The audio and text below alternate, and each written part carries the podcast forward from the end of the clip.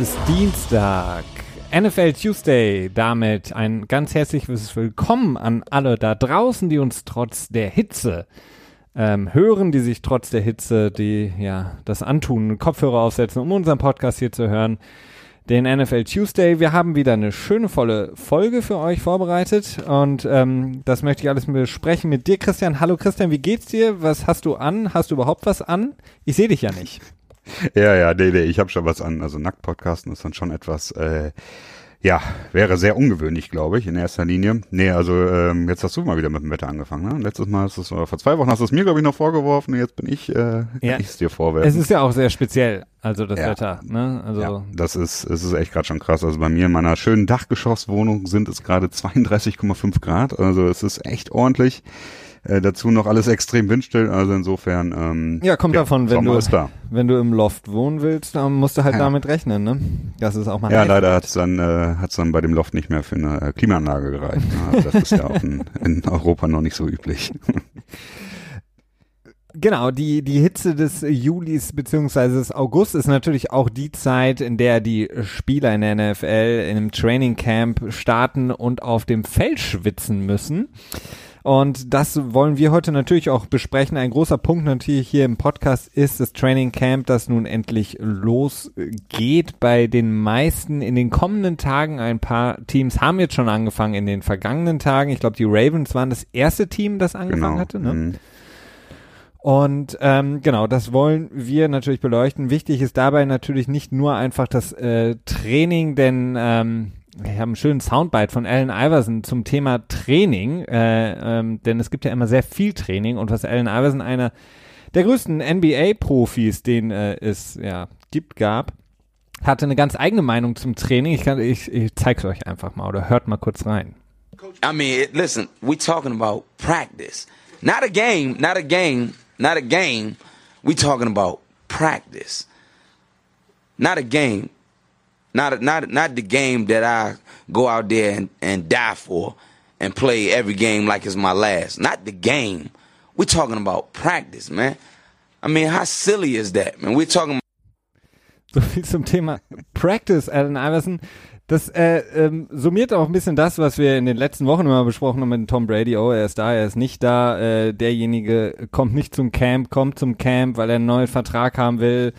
Ähm, das sind natürlich Themen, die dann wirklich aufkommen, weil da wird es ein bisschen interessanter. Ähm, was ich eben ansprach, ist es eben nicht nur das erste Zusammenkommen, wirkliche Zusammenkommen des kompletten Teams, trainieren zusammen, die erst das erste Mal sich zusammenfinden, sondern es ist wirklich ein ähm, ja, auch für die General Manager nochmal wirklich viel zu tun, viel Arbeit, viel Verträge, die verlängert werden wollen oder neu geschlossen werden wollen. Das ähm, wollen wir heute alles besprechen. Schade eigentlich jetzt, ne? Christian, hast du nicht letztes Mal gesagt, äh, der, der General Manager der, wer war es, der Cardinals, der wegen Trunkenheit am Steuer für jetzt für vier Spiele gesperrt wurde? Der darf ja jetzt moment oder fünf Glaube. sogar, der darf ja jetzt momentan Wochen, ja. auch nicht richtig reinhalten, ne? Ja, aber die Sache ist auch die, äh, ja, äh, es ist äh, jetzt im Camp richtig krass wird's halt äh, zum Cut-Down-Date dann am Ende, ne, am Ende des Training Camps. Da wird es dann richtig interessant, wenn die Roster auf äh, von 90 auf 53 Spieler reduziert werden, beziehungsweise 63, wenn man den Practice Squad noch mitzählt. Da wird man dann als General Manager nochmal aktiv werden. Da wird man schauen, okay, welcher Spieler von welchem Team könnte für uns äh, gut sein, vielleicht für unseren aktiven Kader sogar oder nur für den Practice Squad, den wir dann, äh, obwohl, das geht ja, glaube ich, wiederum nicht. Aber ja, das ist der interessante Zeitpunkt und da wird er dann ja auch wieder da sein. Ne? Deswegen sind halt die fünf Wochen. Ist es nicht ohne, definitiv nicht, aber es ist, ähm, es ist halt auch kein Weltuntergang. Ne? Also da gibt es deutlich schlimmere Zeitpunkte, wo das hätte auffallen können und wo er durchaus hätte äh, deutlich, äh, ja, weniger Schaden anrichten können. genau. Oder so. Okay, ähm, Lass uns, ähm, doch, lass uns erstmal über, über, den, äh, über das Camp sprechen. Ich hatte noch eine Sache, aber die können wir nachher anschieben. Ähm, vielleicht die aktuellste Meldung, weil sie jetzt gerade eben reinkam. Äh, wir haben quasi auf den Aufnahmebutton gedrückt und dann kam noch die Nachricht rein. Todd Gurley, der ja in den vergangenen Wochen der Running Back der Los Angeles Rams häufig moniert hatte, dass die Verträge in der NFL viel zu schlecht seien für die Spieler selber. Wenn ihr uns länger hört, wisst ihr, was wir damit meinen, nämlich der im Vergleich zu den anderen Sportarten, in denen es eben deutlich mehr oder fast nur noch äh, voll garantierte Verträge gibt. Todd Gurley hat das bemängelt, äh, wollte natürlich insgesamt einfach darauf hinweisen, dass er einen neuen Vertrag haben möchte als ähm, ja Co-MVP der letzten Saison. Und das hat er jetzt bekommen. Äh, wir kennen noch keine genauen Details, Christian, aber wir können schon mal sagen, es ist ein, für ihn als Running Back ein ganz guter Vertrag. Bis zu 60 Millionen über vier Jahre ist das Gesamtvolumen erreichbar für ihn. Davon 45 Millionen ähm, garantiert. Ob sie voll garantiert sind oder nicht, ähm, wissen wir nicht, oder? Naja, wissen tun wir es nicht, aber man kann davon ausgehen, dass es halt nicht voll garantiert ist. Sonst würde halt nicht stehen 50, äh, 40, nein, 54 äh, Million, genau so rum. 54 Million ähm, fully guaranteed würde dann da stehen und nicht eine guaranteed. Also das heißt, da werden einige Injury Guarantees bei sein, die ja in den meisten Fällen halt völlig irrelevant sind. Äh, dementsprechend braucht man sich von der Summe nicht so wirklich beeindrucken lassen. Die Frage ist halt, okay, was verdient er im ersten Jahr, was verdient er im zweiten Jahr, möglicherweise was verdient er im dritten Jahr. Ne? Dann ist halt immer die Frage, ab wann wird ein Vertrag zu einem Vertrag, wo es einseitige Teamoptionen sind und äh, der Spieler mehr oder weniger kostenlos äh, quasi rausgeschmissen werden kann. Und das ist so die Frage. Aber jetzt hat er erstmal, tja, 15 Millionen, beziehungsweise auch das ist ja noch nicht ganz sicher, ob er wirklich komplett 60 Millionen drin hatte oder ob das, äh, keine Ahnung, 5 Millionen oder 10 Millionen davon Incentives sind. Das wird man noch zeigen müssen, aber 15 Millionen ist erstmal interessant, denn Running Backs scheinen, ne, gerade durch Gurley und dann auch natürlich im nächsten Jahr durch Le'Veon Bell, der äh, ja, der Agent selber hat ja auch gesagt, dass äh, Le'Veon Bell bei den Steelers wohl nicht einen neuen Vertrag finden wird. Also da scheinen wohl wirklich alle Zeichen auf Abschied zu stehen. Äh, was er dann im nächsten Jahr bekommen wird und der Running Back Markt, der ja doch relativ gescholten war in den letzten Jahren, scheint wieder Offense zu bekommen. Scheint Offense zu bekommen, genau, du hast es angesprochen. Le'Veon Bell selber hat sich auch schon bei Twitter geäußert. Äh, das haben wir kurz nochmal ganz schnell recherchiert, ähm, denn die Reaktion von ihm die war ja erwartbar und da war natürlich auch die Frage, wie reagiert er? Er hat jetzt einfach nur Todd Gurley gratuliert, ähm, drei Emojis, so eine ähm, ja Fist Fistbump ist heißt das heißt er so diese ja. Faust, ja? Okay. Ja, ich würde sagen, ja. Genau, und gratuliert eben seinem Kumpel Todd Gurley zu diesem neuen Vertrag. Wir hatten letzte Woche über Le'Veon Bell gesprochen. Das wird natürlich ein Dauerthema bleiben, nicht nur fürs Camp jetzt, sondern natürlich auch für die Saison wie wird sein Workload aussehen, wann kommt er zurück und so weiter und so fort. Für alle, die da noch Nachholbedarf haben, hört gerne in unsere letzte Folge rein. Ähm, dann ein weiterer Running Back, du hast den Markt der Running Backs angesprochen, Christian. Shaquan Barkley, ähm, zweiter Overall-Pick in dieser ähm, diesjährigen Draft, Entschuldigung, von den Giants gedraftet, hat jetzt seinen Rookie-Deal unterzeichnet und ähm, ja, man, man kann sagen, es gibt viele Pros und Kontras da drin.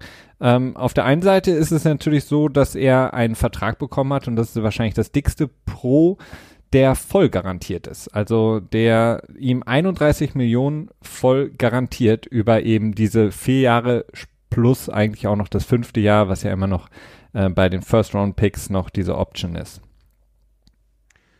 Ja, in der Tat. Ähm, ich weiß jetzt nicht, bin mir jetzt, irgendwie komme ich gerade ein bisschen durcheinander. Also das Vollgarantierte ist äh, nicht das Besondere. Die Frage ist eher, ob Offsets drin sind. Das ist immer so der, der Knackpunkt in diesen Verträgen, oder? Vertue ich mich da jetzt gerade? Mm, ja, wobei da hatte ich jetzt so nicht gesehen. Also ähm, Rock Nation, seine Beraterfirma, die natürlich auch ähm, ja sehr populär sind, die haben das auch sehr breit getreten, diesen Vertrag. Also es sind wirklich also vier Jahre, klar, als Rookie mit der Fünf-Year-Option als First-Round-Pick.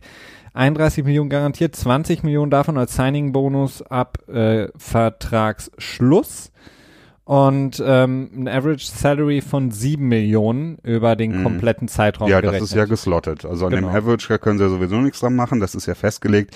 Ähm, das Besondere, was mir bei dem Vertrag aufgefallen ist, dass halt diese 15 Millionen von den äh, von dem Signing-Bonus äh, zum Zeitpunkt der Unterschrift äh, überwiesen werden. Das ist häufig so, dass diese oder? Signing... Bitte? Sorry, ja. Hm? Äh, äh, die Signing-Boni, die werden halt häufig von den Teams ähm, in die Zukunft gelegt. Also es ist dann häufig so, wenn man jetzt äh, die 20 Millionen hat, ähm, dann wird halt immer ein Teil direkt am Anfang bezahlt, später äh, der Rest zu einem späteren Zeitpunkt. Ganz einfach, wenn man mehr Geld auf der Bank hat, kann man mehr Geld damit machen, ne? beziehungsweise mit Zinsen arbeiten. Oder teilweise ist es so, es gibt durchaus Teams, die jetzt nicht so den riesen Cashflow haben, gerade Teams, wo die Besitzer mehr oder weniger ihr komplettes Vermögen in dem Team stecken haben, die jetzt nicht noch irgendwie mehrfache Milliardäre sind, wie jetzt zum Beispiel der David Tepper, der neue Besitzer der äh, Carolina Panthers. Äh, da gibt es doch einige Teams, die so ein bisschen Cashflow-Probleme zwischendurch mal haben und auch so ein bisschen darauf achten müssen. Dementsprechend ist das das Besondere dabei. Ähm, ich glaube, die Garantie, oh, es, ärgert mich, dass ich das jetzt wieder vergessen habe, aber das ist, glaube ich, relativ normal. Das geht so bis Pick 20, glaube ich, dass die Verträge relativ komplett garantiert sind. Aber das recherchiere ich nochmal. Also ich, ich meine, dass es äh, schon speziell war in dem Moment. Ich kann mich dann aber auch immer, aber ich meine schon. Aber gut, das äh, können wir natürlich auch nochmal nachprüfen. Ähm, was ganz interessant war, ich habe mal so eine kleine Presseschau gemacht ähm, und mal geschaut, wie das Ganze zum Beispiel in den deutschen Medien, die ja auch immer häufiger und immer mehr äh, über die NFL berichten, berichtet wurde. Und äh, da habe ich zwei Sachen äh, rausgesucht, die ich ganz interessant fand. Und zwar einmal äh, eben auch mit der Sch äh, Schlagzeile Mega-Deal für einen Rookie in der NFL, der bisher noch keine einzige Minute gespielt hat bekommt schon okay. 31 Millionen garantiert. Muss man halt dazu sagen, gut, wenn er nicht äh, unterschreibt, dann gehört er eben auch nur nicht zum Team. Äh, ja. Beziehungsweise kann er nicht spielen, das ist einfach mal Fakt. Äh, dann, ähm, ja, gibt es ein Problem. Das heißt, er muss irgendwas unterschreiben. Das heißt, er wird immer irgendwas unterschreiben, bevor er eine Minute gespielt hat. Ähm, und äh, der zweite ganz interessante Artikel, beziehungsweise ganz amüsant in dem Moment, äh, war, dass er nur den zweithöchsten Vertrag als äh, Rookie Running Back bekommen hat nach Adrian Peterson, der 2007 in die Liga gekommen ist. Was aber auch nicht so ganz stimmt, denn Adrian Peterson naja. hat damals einen Vertrag bekommen, der ihm 17 Millionen garantiert hat. Und äh, selbst an dem großen Cash Day von Adrian Peterson, ich glaube in 2011, hat er gerade mal ungefähr das an Garantien in einem großen Vertrag bekommen, was äh, Shaquan Barkley jetzt schon bekommen hat. Das heißt, ähm, die haben die sich denn auf die Garantien bezogen oder auf äh, auf das gesamte Vertragsvolumen? Äh, ja, auf das gesamte Vertragsvolumen in dem Moment overall natürlich, aber es ist halt das gesamte Vertragsvolumen in der NFL ist halt so, pff, ja, schön, aber zeig mir einen Spieler, der das komplette Vertragsvolumen jemals ausgefüllt hat, also abgegriffen hat. Ja. Ne? Gibt schon einige, ne? aber es ist natürlich nicht die Regel. Aber bei so einem Rookie wird es sehr wahrscheinlich sein. Ja, aber schon interessant, dass äh, wie die Schlagzeilen sich, worauf die sich berufen und äh, das ist wirkt schon so ein wenig ähm, ähm, Click-Trolling, ne? so ein bisschen. Ja, ähm, also irgendwie was Krasses an, an Meldungen zu produzieren, was am Ende gar nichts mit der Nachricht zu tun hat, weil es ist ganz offensichtlich, dass er einen Vertrag mit der, mit dem Vertrag zu gesamten 31 Millionen, Millionigen Vertragsvolumen unterschreiben wird. Das stand in dem Moment fest, wo er gedraftet wurde. Ja.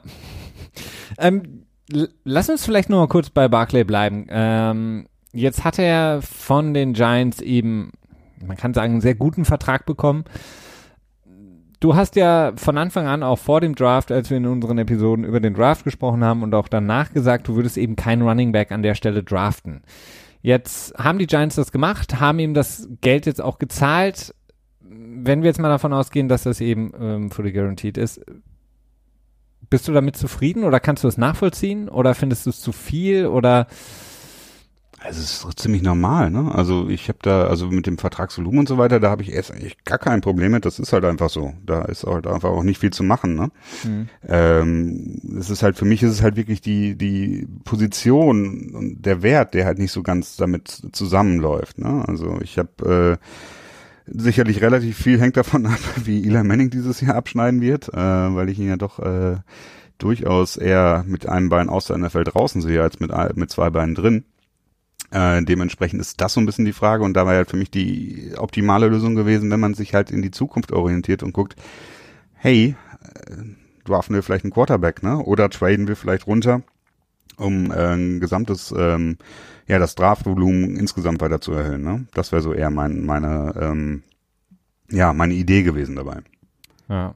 Aber was auch sehr interessant ist, dass wir im Grunde genommen kurz vor der ähm, Vertragsunterzeichnung von seinem Rookie-Deal, was wie gesagt ähm, absolut normal ist, dass eben Rookie seinen Deal unterzeichnet, ähm, auch die Meldung von den Giants gehört haben, dass Stewart, ähm, der man vor der Saison geholt hat, äh, der Starting Running Back sein wird. Ähm, das fand ich auch so ein bisschen kontrovers dann in dem Moment. Das kennt man von von Quarterbacks, wo man eben sagt, okay, sie sind nur nicht pro-ready, die äh, brauchen einfach noch. So, man hört es ja auch von Baker Mayfield, beziehungsweise von Hugh Jackson aus Cleveland, dass Baker Mayfield eben noch nicht ganz da ist und äh, ja, Tyrell Taylor eben Nase vorn hat. Und abgesehen von Carson Wentz hat man das generell relativ selten aber dass man das dann von diesem Running Back, den man an der zweiten Stelle ähm, holt, an einer Position, in der die Giants hoffentlich äh, sehr bald nicht mehr draften werden, finde ich schon interessant, äh, dass man dann eben sagt, aber Stewart ist unser Nummer 1 Back, vor allen Dingen, weil ja äh, im Gegensatz zu Stuart Barkley wirklich eigentlich eher auch alles mitbringt, um alle drei Downs zu spielen. Ja, also ich lass uns in, nach Woche 1 nochmal reden und gucken, wie es wirklich gelaufen ist. Also das ist äh, das Hast du keinen Hot Take dazu?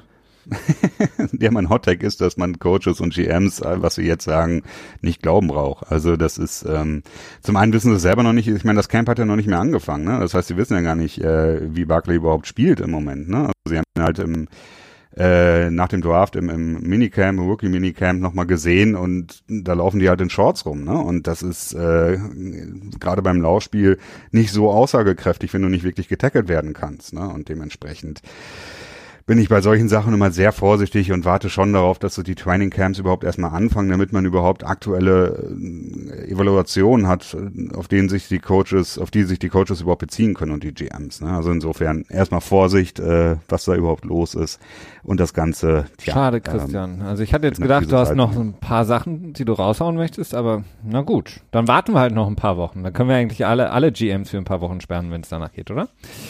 Ja, aber ich meine, die NFL will ja permanent um die, rund um die Uhr und rund ums Jahr äh, in den Nachrichten drin sein, in den Medien drin sein und da wird immer dafür gesorgt, dass irgendwelche Nachrichten produziert werden. Okay, also Christians Hot Take für alle, die äh, es gerne hören wollen. Die NFL hat die Giants dafür bezahlt, dass sie ähm, äh, Stewart zum Running Starting Running Back ernennen, noch vor der Vertragsunterzeichnung. Ja, ähm, das ist auch in ihrem eigenen Interesse, dass sie ihre eigenen Fanbase äh. Eine andere Geschichte, die sehr interessant ist, die jetzt in den letzten Tagen rauskam, handelt von Josh Gordon, äh, Wide Receiver der Cleveland Browns. Ähm, für alle, die vielleicht erst vor kurzem angefangen haben, Football zu gucken. Äh, Josh Gordon, einer der wahrscheinlich ja in meinen Augen talentiertesten, was seine athletischen äh, Voraussetzungen angeht, äh, Wide Receiver in der Liga, der sehr, sehr viele Probleme hatte ähm, mit Drogen und Alkohol, äh, selber auch ähm, eingestanden hat, süchtig und abhängig äh, gewesen zu sein, äh, von der Liga mehrfach gesperrt worden ist, momentan wirklich unter ähm, ja der Obhut so ein bisschen in der Liga ist. Bei einem weiteren Verstoß wäre er für ein komplettes Jahr gesperrt. Ähm, nach sehr, sehr vielen Exzessen in der Vergangenheit hatte sich Josh Gordon dazu entschlossen, wirklich eine ähm, Therapie anzugehen, bei stationärer Behandlung.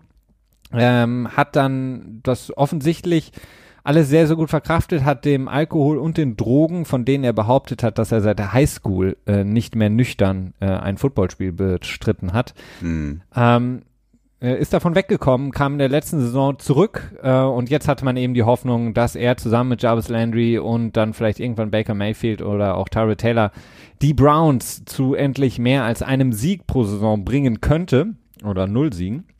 Ähm, Josh Gordon hat jetzt aber selber sich nochmal in die ähm, einem, wir wissen nicht, ob stationär oder ambulant ist, eine Therapie begeben, ähm, weil er so hört man oder liest man, aber das ist eben momentan noch nicht fest, das können wir nicht bestätigen.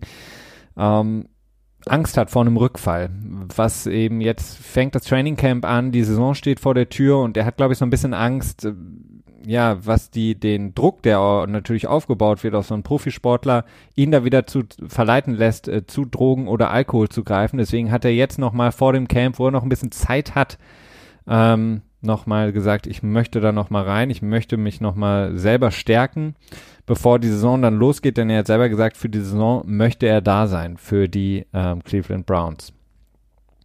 Ja, also es hört sich erstmal nach einer sehr ähm, soliden Entscheidung an, ne? also auch nach, also auch nach, einer sehr ähm, erwachsenen Entscheidung sag ich mal. Und ähm, der Fokus auch, also ich finde, das haben sie, das haben die Browns auch relativ gut kommuniziert. Ne? Also das wurde halt direkt, es kam halt raus, dass er äh, das Camp auf der NFI startet, also auf der Non-Football-Illness-Liste. Das heißt, ähm, Injury, dann halt nicht. Heißt du nicht Injury? Non-Football Injury? Nee, es gibt Illness und Injury. Ah, ja, es gibt stimmt. zwei verschiedene. Also das eine äh, Injury ist, wenn du jetzt zum Beispiel einen Autounfall hast und dann irgendwie dadurch bei verletzt, dann kommst du auf die Injury.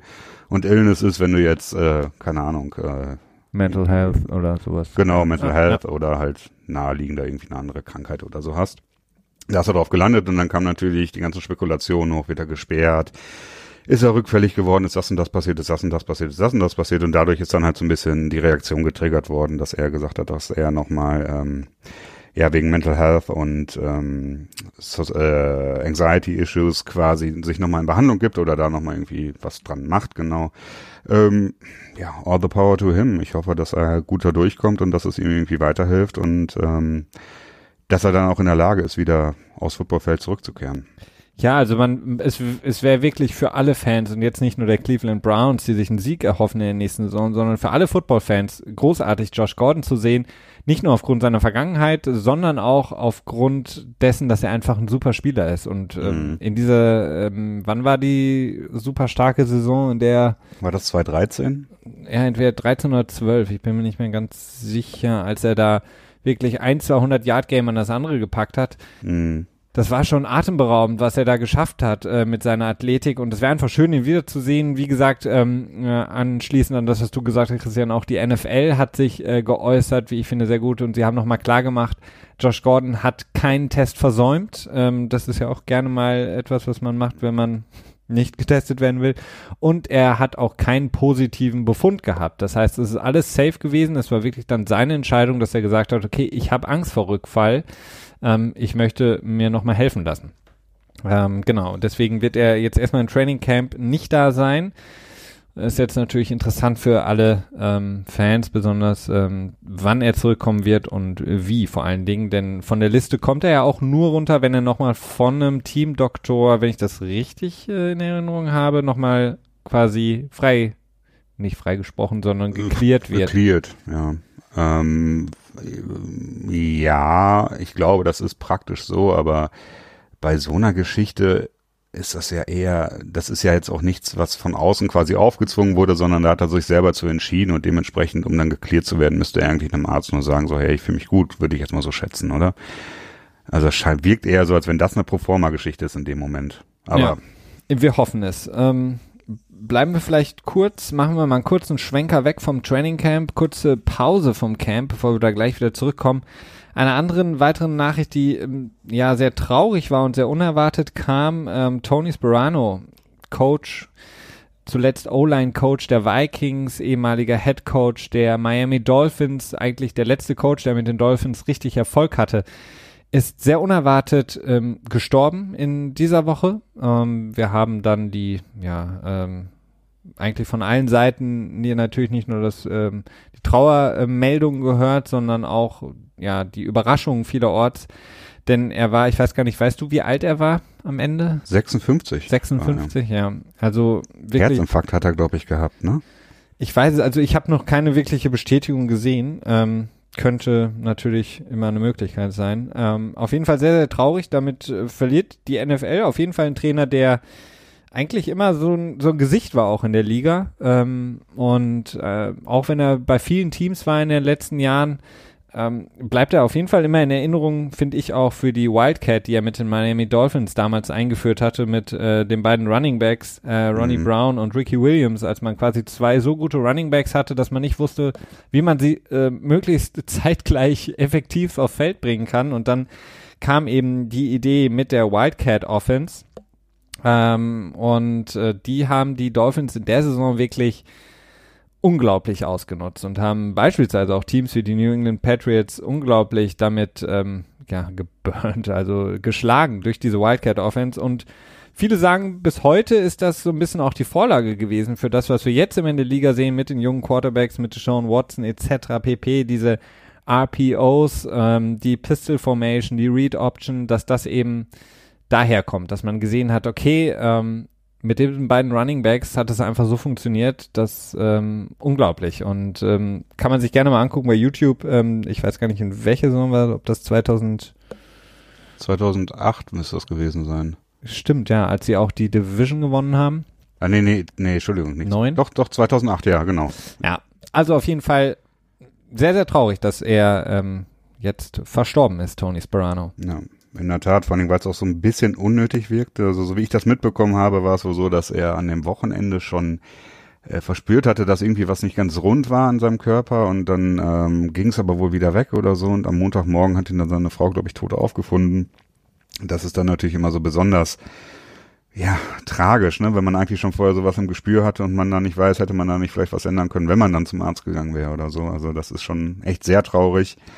Und ähm, naja, aber er hat auch, wie, wie es in der NFL, naja, fast üblich ist, hat er auch für eine besondere Statistik gesorgt. Und zwar hat er es als einziger NFL-Headcoach geschafft, in der Geschichte der NFL ein Team in die Playoffs zu führen, das im Jahr zuvor nur einen Sieg geschafft hat. Also das ist schon mal was sehr Besonderes.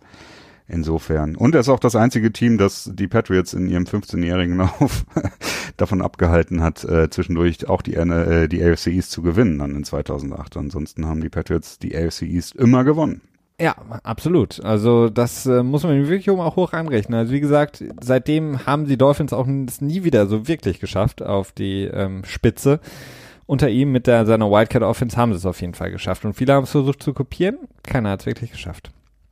Ähm, ja, aber das ist ja auch die Evolution der, der NFL. Ne? Also man hat ja immer gewisse Trends, die sich dann weiterentwickeln. Natürlich werden sie initiiert, in dem Fall durchaus auch von ähm, Sperano, aber die NFL entwickelt sich ja konstant immer weiter. Ja, klar. Also ähm, man darf jetzt auch nicht denken, dass sie quasi äh, nur in der Wildcat Offense gespielt haben. Das war natürlich eine, eine Option in der Offense. Ähm, aber ich meine, wenn du, wenn du aus Versehen in die glückliche Situation kommst, dass du einen äh, guten Running Back hast und dann noch einen dazu holst, den du vielleicht spät draftest und auf einmal merkst, wow, der ist verdammt stark, ähm, dann liegt es halt auch nahe, dass du versuchst, beide zeitgleich aufs Feld zu bringen, weil sie einfach äh, zwei sehr, sehr starke Running Backs einfach so viel Attention von der Defense ziehen, dass du damit halt auch sehr, sehr großen Erfolg haben kannst. Also ich glaube, die Wildcat wäre immer noch möglich, nur ist es nicht mehr so, dass, äh, also zumindest sehe ich das jetzt bei keinem Team, dass sie zwei so gleichwertig starke Running Backs haben. Ja, ja. Aber ich meine, keine Ahnung, so ein Le'Veon Bell und äh, Kareem Hunt oder so in einem Team auf einmal, dann, weiß ich nicht, würde ich ja. Big Ben vielleicht auch ein, zwei Mal raussetzen, obwohl nee, dann hört er auf. Das sollte man nicht machen. Meinst, meinst, du das erste Play, wo er nicht mehr spielen darf, sagt er, okay, ciao, ich bin weg. Ja, ja, dann geht er direkt und sagt so, ich habe keinen Bock mehr auf den Scheiß hier. Ja, ja. Ja, glücklich wäre er bestimmt damit nicht. nee, wahrscheinlich nicht. Ähm, kommen wir zurück äh, zu, zu äh, grob gesagt den Camp-Nachrichten, den Deals, die wir angesprochen haben müssen wir auf jeden Fall auch besprechen. Das hatten wir noch nicht. Äh, Brandon Cooks, der von den LA Rams eine Vertragsverlängerung ähm, bekommen hat. Ist ja noch relativ jung, 25 Jahre. Insgesamt hier fünf Jahre mit einem komplett erreichbar möglichen Gesamtvolumen von 81 Millionen. Äh, garantiert bei Signing 50 Millionen. Ähm, eine interessante Sache habe ich mir rausgesucht, was die jährlichen Durchschnittszahlungen angeht, also die APR, ist er mit DeAndre Hopkins zusammen der drittbestbezahlte Wide, mhm. Wide Receiver in der NFL momentan. Interessant für einen Spieler, der im Grunde genommen eigentlich in den letzten Jahren nur von einem Team zum anderen geschifft wurde. Ja, das ist schon interessant. Also man darf nicht vergessen, ne? also Brandon Cooks hatte zwei relativ begabte Offensive Minds gehabt in den letzten Jahren ähm, die beide, tja, sich äh, nicht an ihm äh, erfreuen konnten, beziehungsweise genug erfreuen konnten. Ne? Also sowohl Sean Payton von den New Orleans Saints hat gesagt, so okay, nee, für den First Round Pick trade ich, trade ich dich weg als auch ähm, Bill Belichick, beziehungsweise als Offensive Mind meine ich dann eher ähm, McDaniels, der gesagt hat, nee, okay, so das Geld wollen wir denen nicht geben, das ist uns zu viel. So, so kann man das zumindest lesen, wenn man ihn wegtradet. Natürlich hat man gute Kompensation bekommen. Aber das hat man gleichzeitig auch gesagt. Und ähm, jetzt ist er bei den Rams, die durchaus sehr interessant werden im nächsten Jahr. Denn, ähm, tja, Brandon Cooks ist mit Sicherheit der beste Wide Receiver, den sie im Moment haben. Ähm, und ja, er wird sicherlich auch eine größere Rolle einnehmen als, ähm, jetzt sag mal, wer ist jetzt, äh, Watkins war das letztes Jahr, ne? Ja, genau. Genau, das ist ja dein Favorite momentan. Ja, mein Favorite. Also Watkins hat er übrigens auch übertroffen, meines Erachtens auch durchaus berechtigt, denn wenn man sich die Statistiken anschaut und auch durchaus das Spiel anschaut, äh, ist er meines Erachtens auch besser als Watkins, auch wenn er nur um 200.000 pro Jahr überholt hat. Ähm, aber er hat vor allen Dingen auch in der Vergangenheit mehr geliefert und rechtfertigt somit die, die Nummern mehr. Bei Watkins ist es halt die Sache, dass der Vertrag, den Watkins bekommen hat, ist eher so ein Vertrag, äh, der so ein Potenzial bezahlt und äh, das ist wirklich nicht so ganz realistisch bei ihm. Das ist so das Problem. Aber würdest du denn sagen, bei äh, Brandon Cooks jetzt in dem Moment, äh, ich meine, die Rams, die machen es, muss man ja wirklich sagen, verdammt schlau, wenn man sich anguckt, die ganzen Spieler, die sie jetzt unter Vertrag genommen haben, das Salary Cap Management ist schon extrem interessant.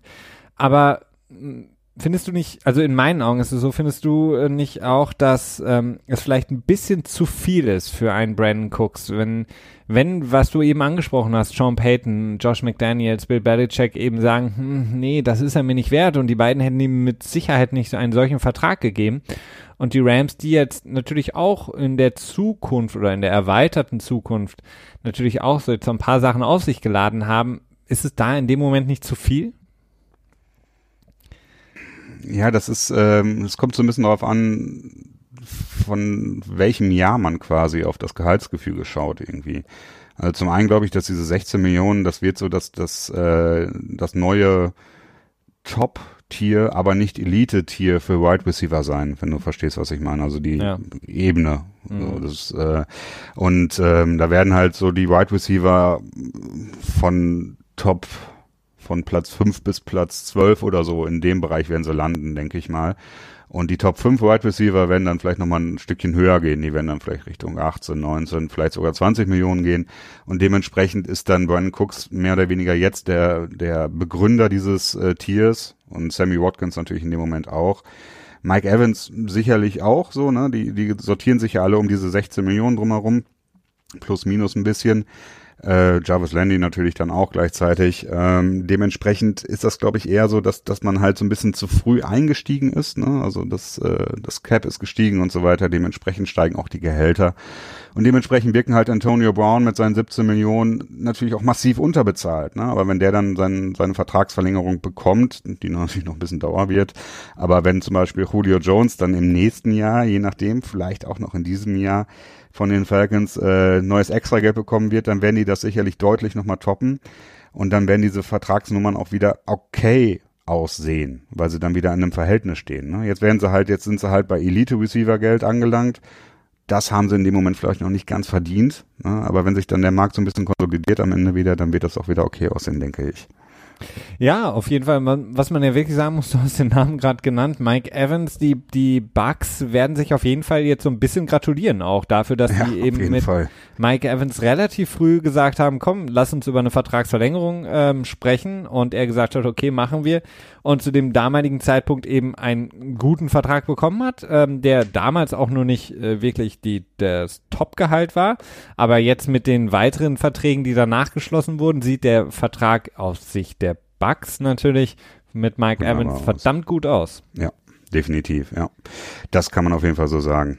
Ähm, und äh, der zweite Name, den du angesprochen hast, weiteres Thema hier, äh, Julio Jones ähm, hat ähm, angekündigt, das Training Camp zu skippen. Wir haben das schon häufiger auch angesprochen, diese Möglichkeit, die ein bisschen Messerschneide auch ist teilweise. Ähm, er wird nicht zum Camp kommen von den Atlanta Falcons, solange er eben keinen neuen Vertrag bekommt.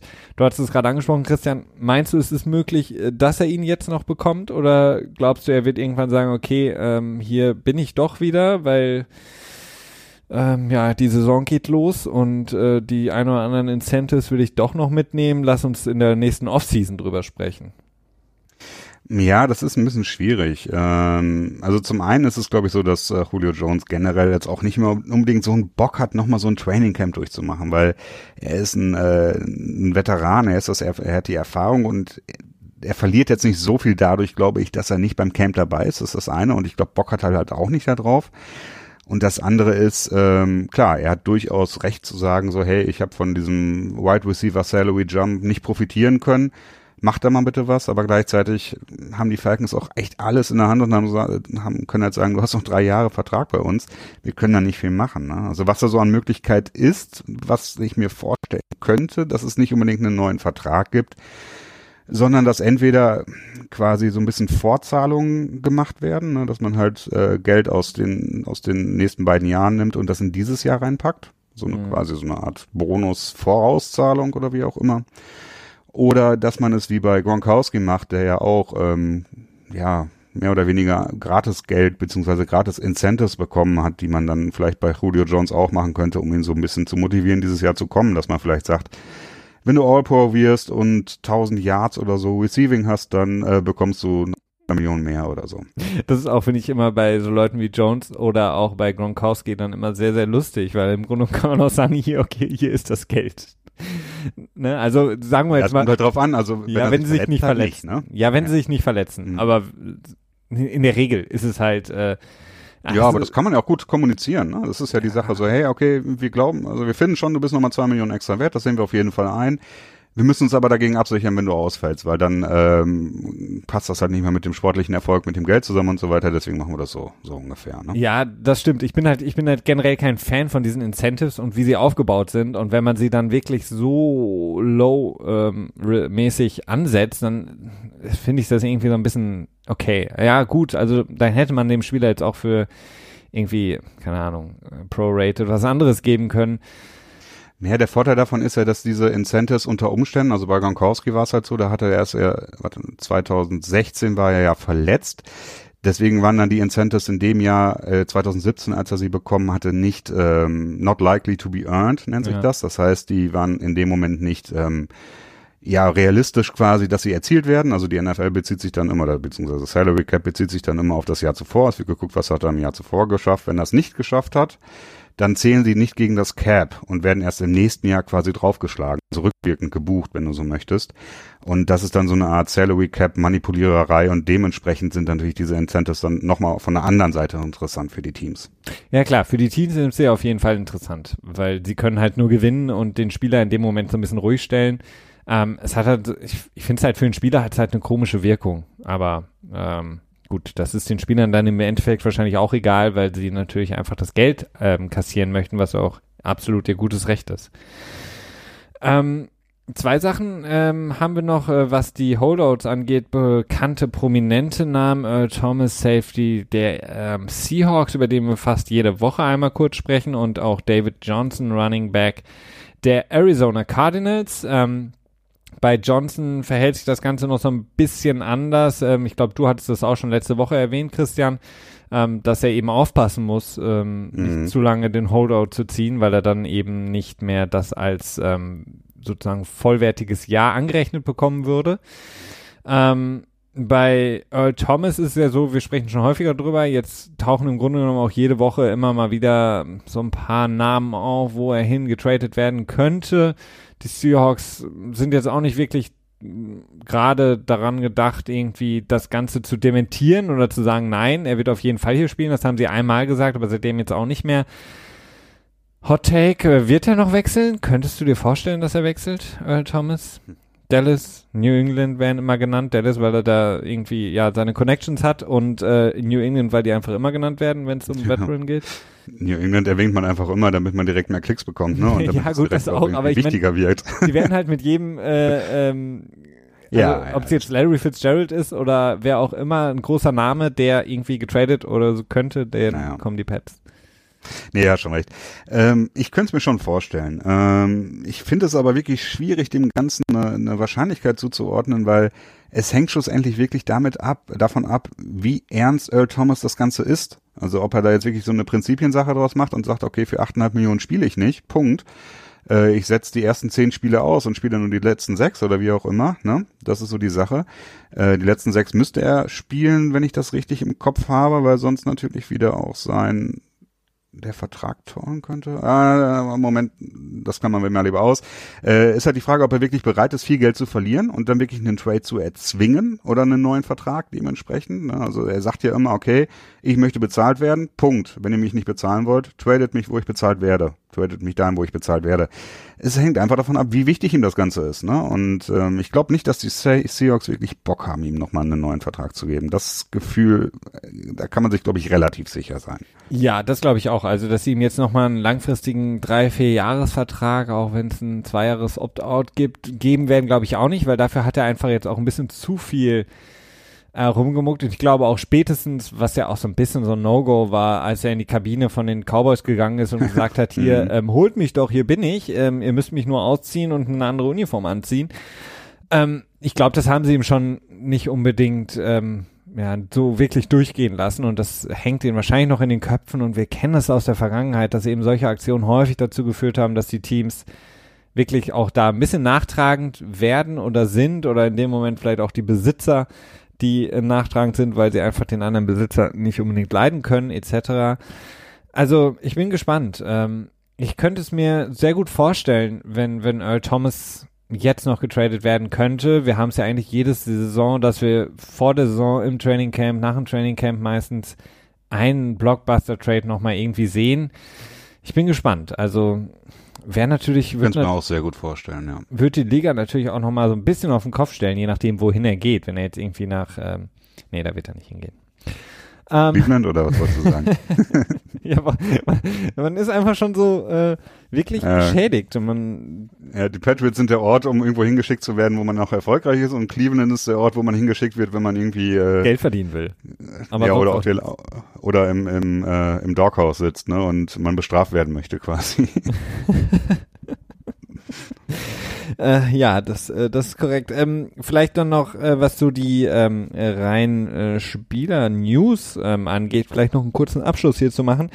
Ähm, Malcolm Mitchell, der Wide Receiver der Patriots, der es seit, seit längerer Zeit nicht mehr schafft, auf den Platz zurückzukommen nach seinen äh, Knieoperationen, hat sich jetzt einer weiteren Knie ja, man sag, ich nenne es mal Reinigung, ähm, arthroskopischen äh, Untersuchungen unterzogen, was dazu führt, dass er auch das Training Camp verpassen wird. Man hatte bei den Patriots gehofft, dass er spätestens seit der Sperre von Julian Edelman so ein bisschen Tiefe wieder im Kader schaffen kann. Jemand, der das ähm, äh, Playbook der Patriots schon kennt, kein Neuer im Team.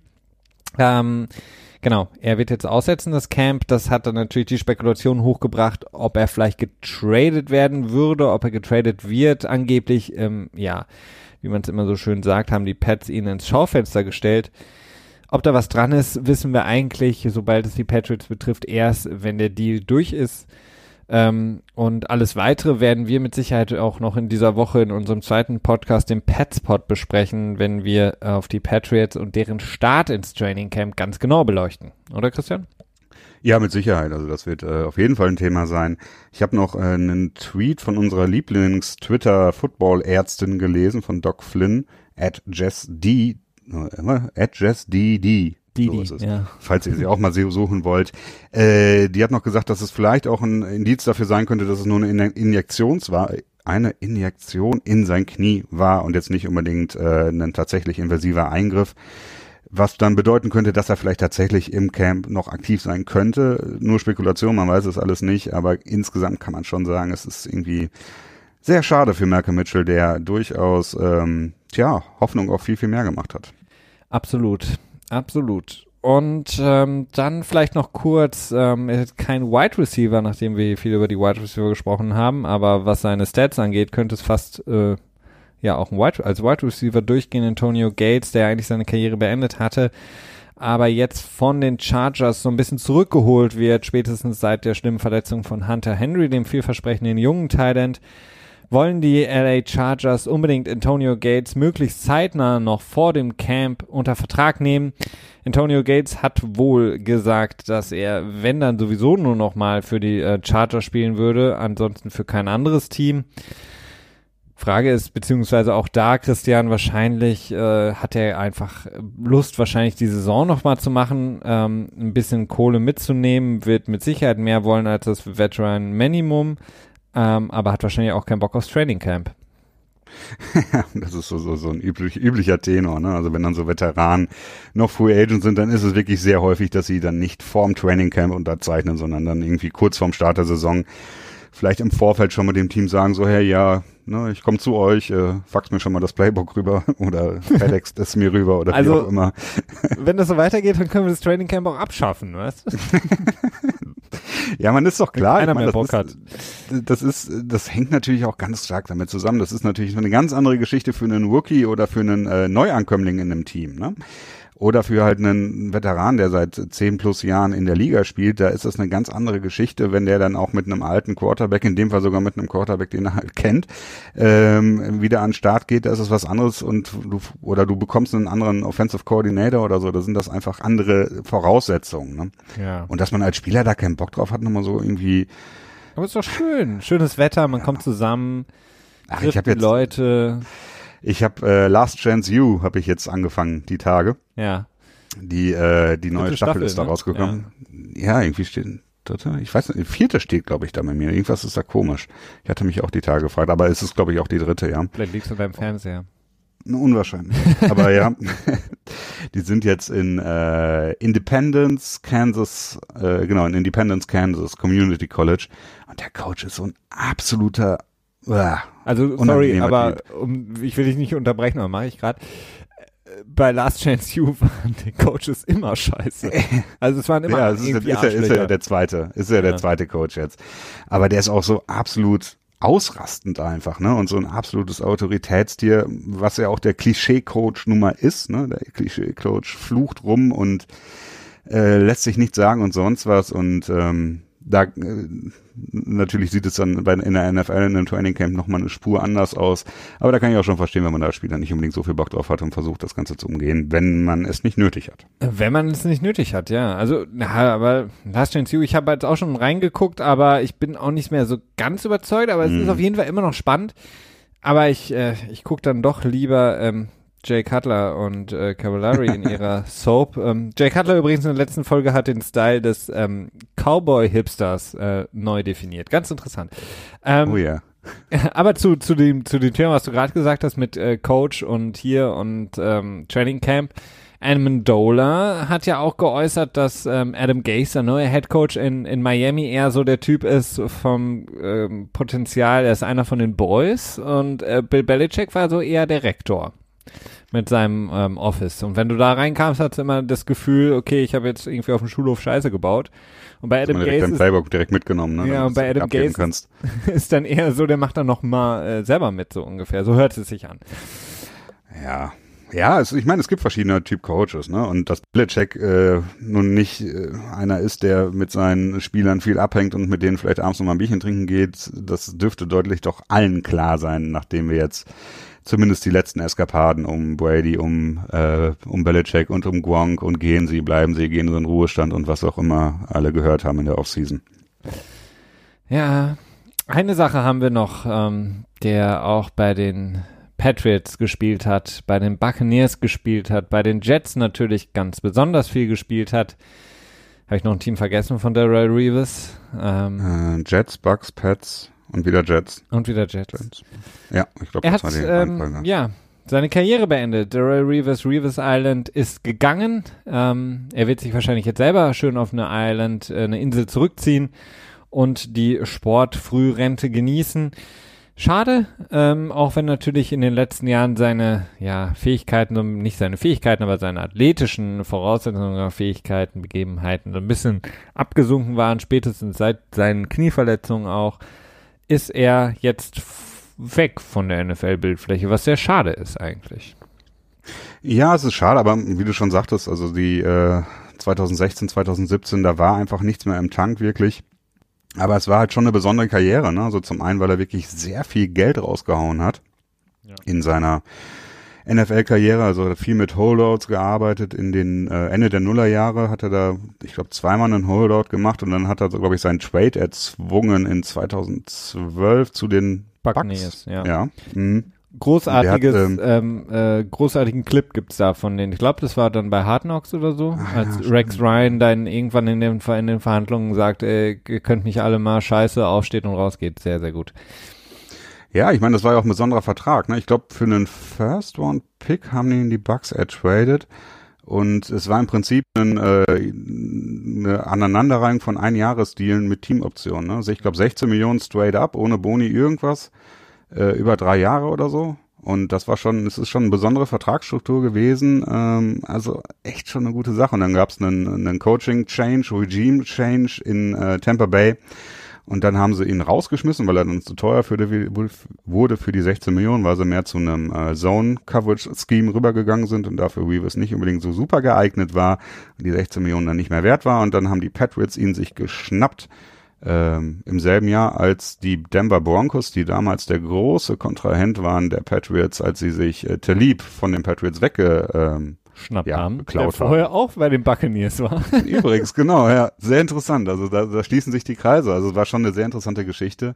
Und für Darrell Weaver sicherlich schön, dass er dann in 2014, in dem einen Jahr, wo er, wo er bei den Patriots war, die Möglichkeit hatte, ähm, nochmal einen Super Bowl zu äh, gewinnen und sich den Ring abzuholen und so seine Karriere quasi rund abzuschließen. Ich weiß es nicht. Also schon irgendwie schon eine schöne Geschichte, ähm, wenn man nicht unbedingt Jets-Fan ist. Also ich glaube, als Jets-Fan mo- mochte man ihn auch sehr gerne, aber ich glaube, dass er noch ein bisschen auf die Nerven gegangen ist, obwohl er seine ganzen Holdouts schon immer relativ äh, gut verkaufen konnte. Ja, spätestens im Grunde genommen wahrscheinlich seit seinem Trade zu den ähm, zu den Pats und dann dem der Super Bowl mit den Pats war er wahrscheinlich bei den Jets-Fans nicht mehr so beliebt, aber ähm, für das, was er bei den Jets eben geleistet hat ähm, und natürlich auch unter Rex Ryan, ist es natürlich einfach, glaube ich, sind die, die Jets-Fans erinnern sich gerne zurück an die Spiele, in denen er wirklich mit seinen Interceptions ähm, dafür gesorgt hat, dass sie die Spiele entschieden haben, die Jets-Defense damals so stark war und sie wirklich in den Playoffs nicht unbedingt durch Mark Sanchez, sondern durch die äh, Defense nach vorne und dann leider gegen die Colts verloren haben, aber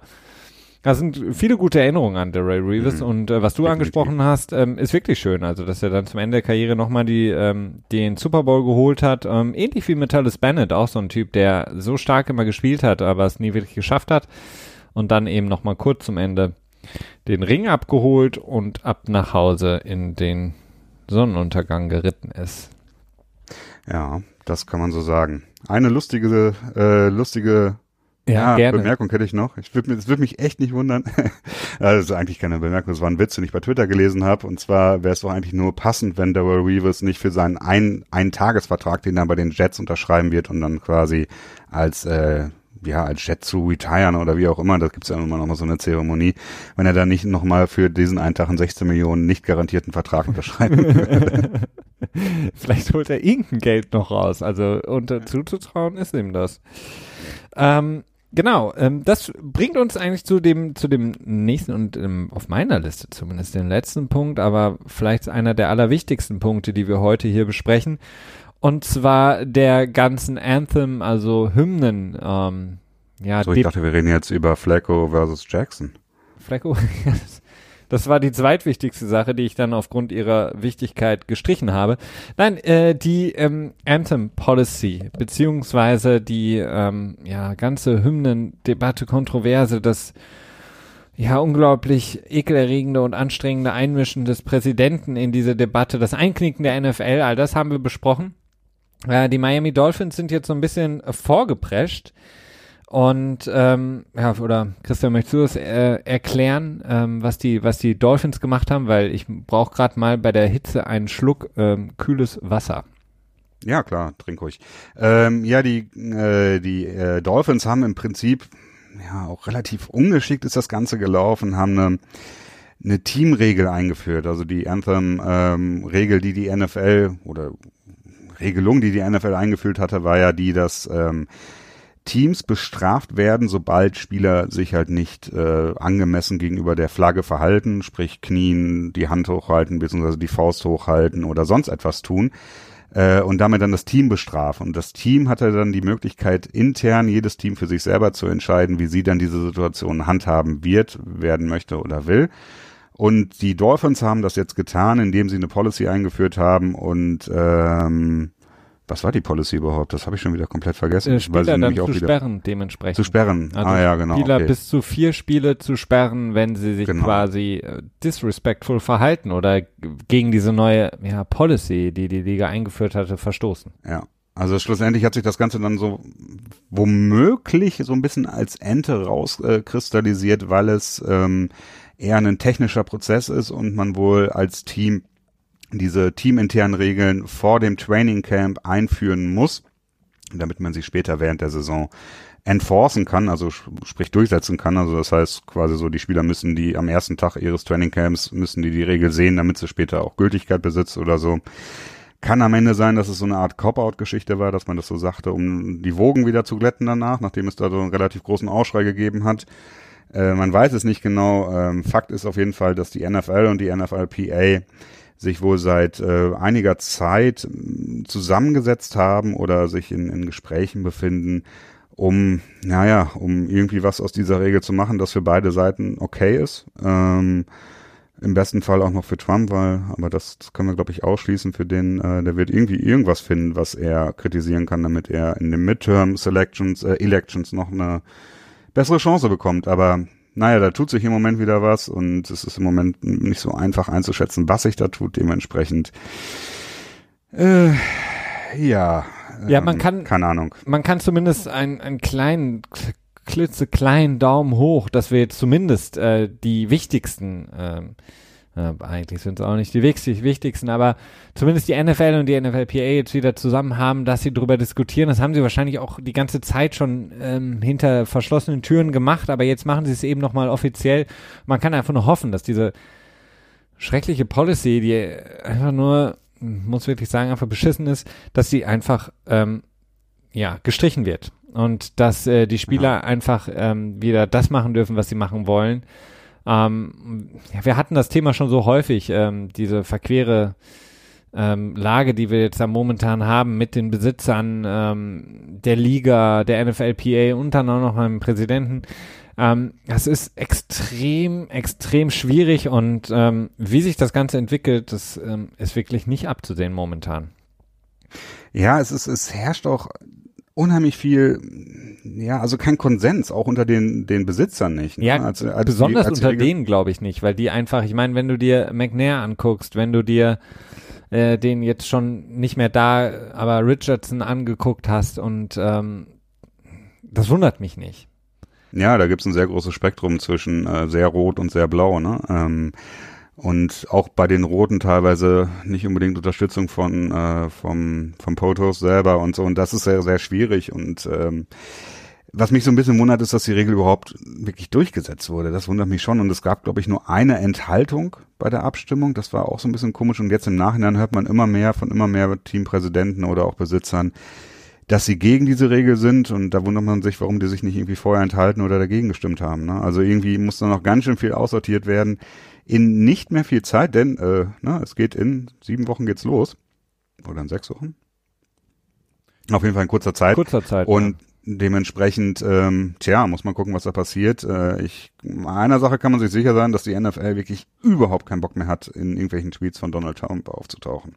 Ja, klar. Aber da muss man halt an irgendeiner Stelle muss man halt sagen, okay, dann tauchen wir da halt auf. Also ich meine, egal was sie machen, äh, sie werden so oder so in den Tweets auftauchen selbst wenn die Policy jetzt so ja. durchgesetzt wird, wie sich das dieser Präsident wünscht, ähm, werden es trotzdem Spieler. Und wir hatten Casey beispielsweise von den Titans, der sich geäußert ja. hat und gesagt hat, ist genau. mir egal. Und wenn ich was zahle und wenn ich eine Strafe bekomme. Übrigens eine ganz starke Aktion von ihm. Also das muss man wirklich sagen. Der ist äh, da wirklich an der, an der, ja, kämpft an vorderster Front dafür, für diese ganzen Geschichten, nutzt den Namen, den er sich gemacht hat und ähm, ich habe auch noch irgendwie was gelesen, dass äh, wohl noch einige Spieler, bis zu sechs Spieler jetzt schon wohl zugesagt haben, ohne sich jetzt öffentlich selber zu nennen, dass sie wohl auch weiter protestieren werden. Die Geschichte wird nicht still weggehen und das sollte, äh, ja, da muss sich die NFL was überlegen, was er da machen wird. Absolut. Ähm und wie gesagt, was du gerade eben sagtest, äh, großer Unterschied zwischen äh, Blau und Rot. Ich glaube, dass äh, es, es gibt leider eine riesengroße äh, Kluft bei den Ownern äh, zwischen äh, sehr rassistisch, ein bisschen rassistisch und so alltagsrassistisch. Und äh, die haben sich jetzt eben am Ende gemerkt, okay, das war jetzt vielleicht doch nicht so gut, dass wir da irgendwie alle bis auf eine Person dafür gestimmt haben. Und jetzt im Nachhinein, so macht es auf mich den Eindruck, sagen sie, okay, eigentlich bin ich auch nicht so dafür. Hm, weil jetzt es sieht jetzt irgendwie doof aus für die Liga. Also so ein bisschen wirkt es so für mich. Ja, ich hätte jetzt eher gedacht, dass, dass man das einfach unterschätzt hat und dass man äh, dass man äh, die Tragweite nicht so ganz verstanden hat, dass man gesagt hat, ja okay, gut, ähm, wir haben ja jetzt diese Einigung getroffen, dass wir irgendwie 100 Millionen Dollar bezahlen für äh, für besondere Zwecke, für Black Lives Matter Bewegung, ähm, für bessere Integration und so weiter in irgendwelchen Downtown City Areas oder sowas.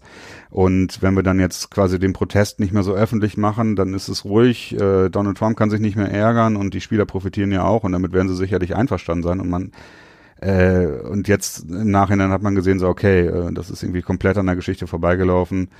Ähm, wenn sie mit der Reaktion, die sie jetzt bekommen haben, ne, da hätten sie niemals diese, diese Regel so verabschiedet. Das kann ich mir nicht vorstellen. ja, aber ich meine, das, das haben sie doch von Anfang an gewusst. Ich meine, das sind alles erfahrene, wenn auch teilweise wirklich skurril äh, an Geld gekommene Geschäftsleute.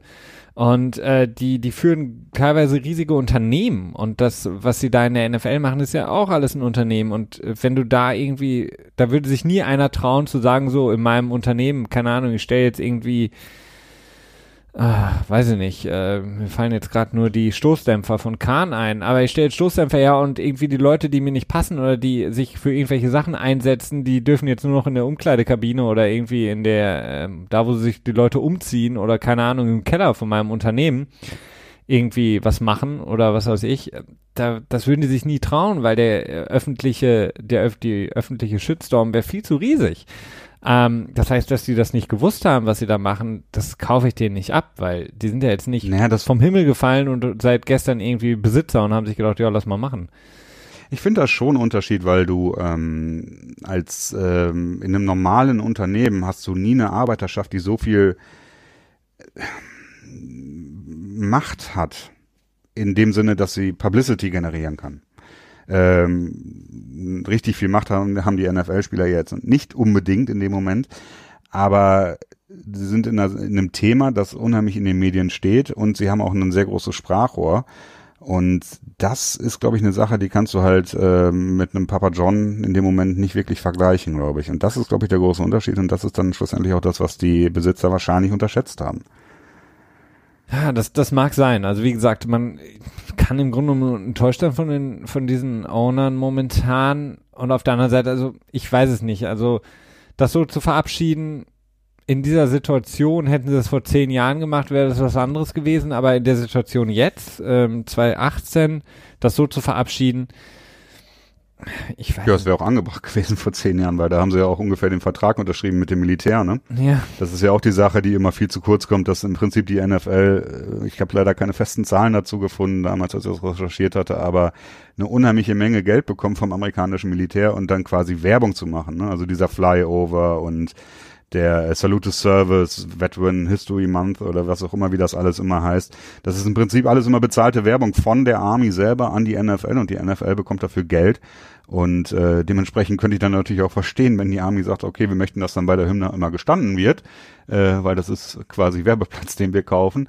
Aber das ist dann, wäre dann halt auch eine Sache gewesen, die damals 2009 war das, glaube ich, als das eingeführt wurde, so exzessiv äh, vertraglich hätte festgehalten werden müssen und dann natürlich auch damals mit der NFLPA hätte ausgehandelt werden müssen.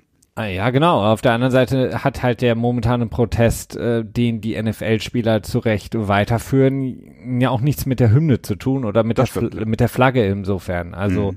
Ja. und es hat halt äh, mit, ist halt ein ganz anderes gelagertes Problem und die, die Stimmen selbst aus dem Militär werden ja auch immer lauter, dass sie sagen, ähm, ich kann das, ich kann das absolut verstehen, weil ich meine, wir machen nichts anderes als die Spieler. Wir setzen uns, wenn ich mich freiwillig für das Militär melde, um irgendwo overseas irgendwie die Freiheit von irgendjemandem in Oklahoma zu beschützen, das ist nicht unbedingt das, was ich mache, sondern es ist generell, es geht da um, um eine größere Idee. Also die kann man jetzt gut oder schlecht finden, aber das ist halt, was die Spieler machen, ist ja jetzt nicht, wir, wir finden die Flagge scheiße und die Nationalhymne und das Land und so weiter und so fort, sondern wir Mhm. finden es gut, aber wir wollen es anders gestalten.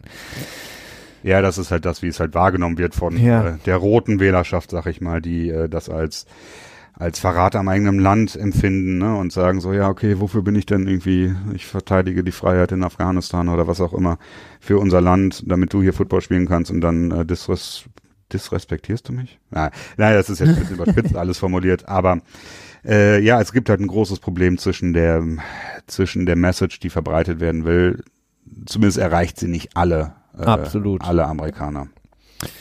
Ähm, ich habe noch eine, eine ganz lustige Sache, die ich gelesen hatte. Mhm. Äh, Hau raus. Okay. Ähm, eine sehr schlechte Woche für Tom Brady. Äh, ich hatte mir kurz Ah. überlegt, ob ich das ähm, vielleicht für den Petspot aufbewahre, aber ich habe dann gedacht, das kann man ja auch da nochmal erzählen, weil wir auch die ein oder anderen Hörer, die uns in dem GFL-Pod hier am NFL Tuesday nicht hören, was ich nicht nachvollziehen kann. Auf jeden Fall schlechte Woche für Tom Brady aufgrund von zwei Sachen. Einmal Jimmy Garoppolo hatte in einem großen Interview gesagt, dass er Ach man, das wollte ich auch für den Petspot aufbewahren. ja, das, das werden wir alles noch besprechen, für alle, die äh, das noch genauer analysiert haben wollen. Dass er schon immer wusste, dass er besser, oder nicht immer, aber ein bisschen hoch ähm, gebauscht jetzt besser war als Brady. Ähm, und äh, in der zweiten äh, Nachricht in einer Umfrage, die bei den Kansas City Chiefs gemacht wurde, wurde gefragt, wen hättet ihr lieber für die kommende Saison als euren Quarterback? Patrick Mahomes, von dem wir noch nicht viel wissen, oder Tom Brady. Und die überwiegende große Mehrheit hat gesagt, wir hätten lieber Patrick Mahomes, anstatt den amtierenden MVP für die nächste Saison unter Vertrag zu haben als Starting QB. Ja, fangen wir doch mal damit direkt an. Also kann ich voll verstehen. Äh, die Frage ist halt offen formuliert. Ist halt die Frage, würdest du jetzt eins zu eins Brady gegen Mahomes tauschen wollen als Fan? Oder ist die Frage, du hast für dieses Jahr Tom Brady und ja. im nächsten Jahr hast du dann wieder Patrick Mahomes. und ja, das ist halt immer die Sache mit diesen, das, das ist, muss man halt voll ganz klar Ja klar, also, die, aber das, das war eine Twitter-Umfrage, da gibt's keine AGBs. ja, aber du weißt, was ich meine. Ja. Also in dem Fall würde ich natürlich dann auch so abstimmen. Ja. Und äh, wenn es jetzt nur für das eine Jahr wäre, würde ich natürlich auch Tom Brady nehmen. Wenn es jetzt für den, den Rest des äh, Vertrages ist dann natürlich Patrick Mahomes, ist so ganz klar. Wer weiß, ja, vielleicht spielt Brady auch noch viel länger als Patrick Mahomes. Ja, wer weiß. Ähm, vielleicht spielt Brady ja noch bis er 55 ist. Oder? Diese und viele weitere Themen in unserer kommenden Episode vom Petspot. Wir hatten schon äh, auch Nachfragen gehabt, wird wahrscheinlich Donnerstag oder Freitag der Fall sein, weil die Patriots dann erst das Training Camp eröffnen am Donnerstag. Das heißt, gebt uns da ein bisschen Zeit äh, für die Analyse und Vorbereitung. Ähm, genau. Ich danke dir, Christian. Ähm, ich danke dir auch. Danke nimm eine kalte Dusche, das werde ich jetzt machen. Mir läuft ähm, äh, so viel dazu. Bis zum nächsten Mal beim NFL Tuesday. Bis dahin. Ciao.